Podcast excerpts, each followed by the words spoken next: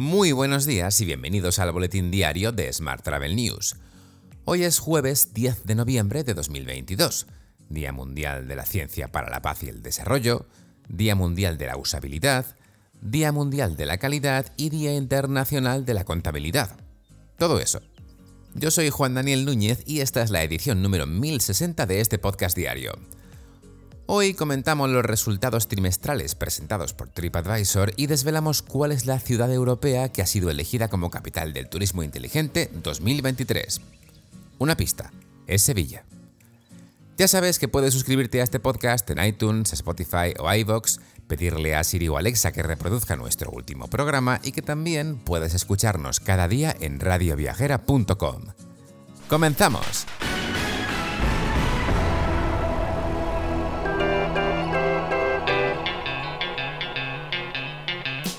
El secretario general de la Organización Mundial del Turismo, Zurab Pololikashvili, ha destacado la necesidad de repensar el turismo como generador de empleo y como solución ante la emergencia climática, durante la inauguración de la cumbre de ministros de la OMT. En su presentación de la labor de la OMT liderando la transformación del turismo, Pololikashvili se centró en la inversión en infraestructura sostenible y en las personas, sobre todo a través de una educación de calidad y la creación de empleos dignos. Mientras, el WTTC ha anunciado a Ban Ki-moon como su speaker principal para la próxima cumbre mundial en Arabia Saudí, que tendrá lugar entre el 28 de noviembre y el 1 de diciembre. Ban Ki-moon fue el octavo secretario general de la ONU entre 2007 y 2016. Durante su mandato defendió el desarrollo sostenible, el cambio climático y la igualdad de género como prioridades de la agenda de la ONU. Cambiamos de asunto. Las acciones de TripAdvisor se hundieron alrededor de un 19% en las operaciones previas al mercado del martes. Todo un día después de que la empresa de viajes informara de un débil beneficio trimestral y señalara una desaceleración de los ingresos en el trimestre actual. Las fluctuaciones monetarias, principalmente en euros, redujeron el crecimiento de los ingresos en un 11 puntos porcentuales durante el tercer trimestre en comparación con el año anterior.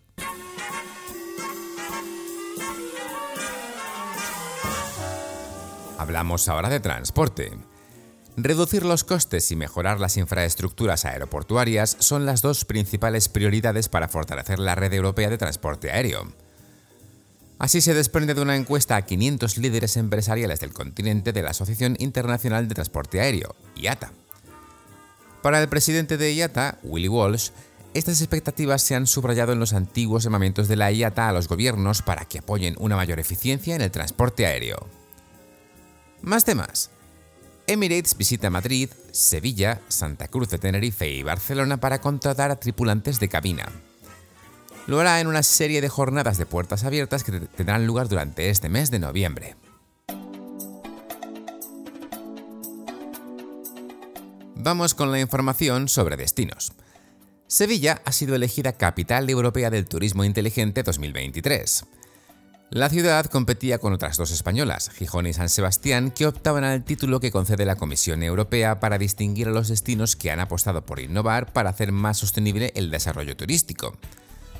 El jurado ha valorado los logros de Sevilla en las cuatro categorías que se evalúan en este certamen, y que son referente también para otras ciudades. Accesibilidad, sostenibilidad, digitalización y apuesta por el patrimonio histórico y la creatividad. Más asuntos. Barcelona se lanza a competir con Madrid en la captación del turismo navideño. Turismo de Barcelona apuesta así por las actividades culturales y familiares en la presentación de su campaña de Navidad. Bajo el lema Barcelona, el escenario de la Navidad, el consistorio proyectará una campaña en cuatro idiomas por las redes sociales, con carteles, vídeos y un gran cartel en la Plaza de Callao de Madrid, precisamente uno de los principales destinos con los que Barcelona compite en estas fechas tan señaladas. Mientras, la ministra Reyes Maroto ha presentado un programa de apoyo al patrimonio histórico de uso turístico dotado con 150 millones de euros. Con datos anteriores a la pandemia, 4,5 millones de los viajes realizados en 2019 fueron con fines culturales. Hasta el momento se han movilizado 259 millones de euros para la conservación, mantenimiento y rehabilitación de bienes de interés cultural de uso turístico. Cambiamos de asunto. Intour celebra 25 años el próximo 17 de noviembre como plataforma para el turismo de interior. Polonia será el país invitado. Además, 70 operadores de 13 países distintos asistirán a la jornada profesional de Intour Negocios.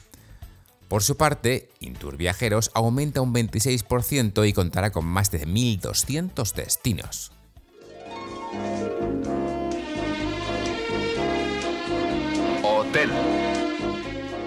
Y terminamos hoy con la actualidad hotelera. A falta de que se acabe el último trimestre de este año, se puede decir que 2022 ha sido un buen ejercicio para la inversión hotelera en España. El primer semestre arrancó con un fuerte dinamismo, con 1.521 millones en transacciones a cierre de junio, según el informe presentado este pasado verano por Colliers, que indicaba que España registraba un volumen de inversión un 34,5% superior al del mismo periodo del año anterior, consolidándose así como la tercera mejor marca del registro histórico.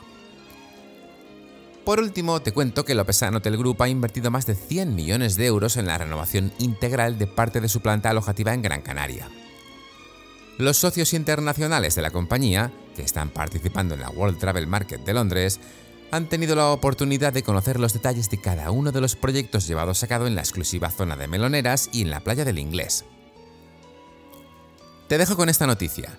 Muchísimas gracias por seguir este podcast y por dejarnos tus valoraciones y estrellitas y comentarios también, por supuesto, en Spotify, en iBox o en Apple Podcast. Recuerda que puedes suscribirte a nuestra fantástica newsletter diaria entrando en smarttravel.news, en la sección Suscríbete. También puedes recibir un mensaje con este mismo podcast y los titulares de cada día directamente en tu WhatsApp. Para ello, solo tienes que añadir el número 646-572-336 a tu lista de contactos. Ya sabes, con el más 34 adelante si nos escribes desde fuera de España. Y después enviarnos un WhatsApp con la palabra alta. Y eso es todo por hoy. Feliz jueves y hasta mañana.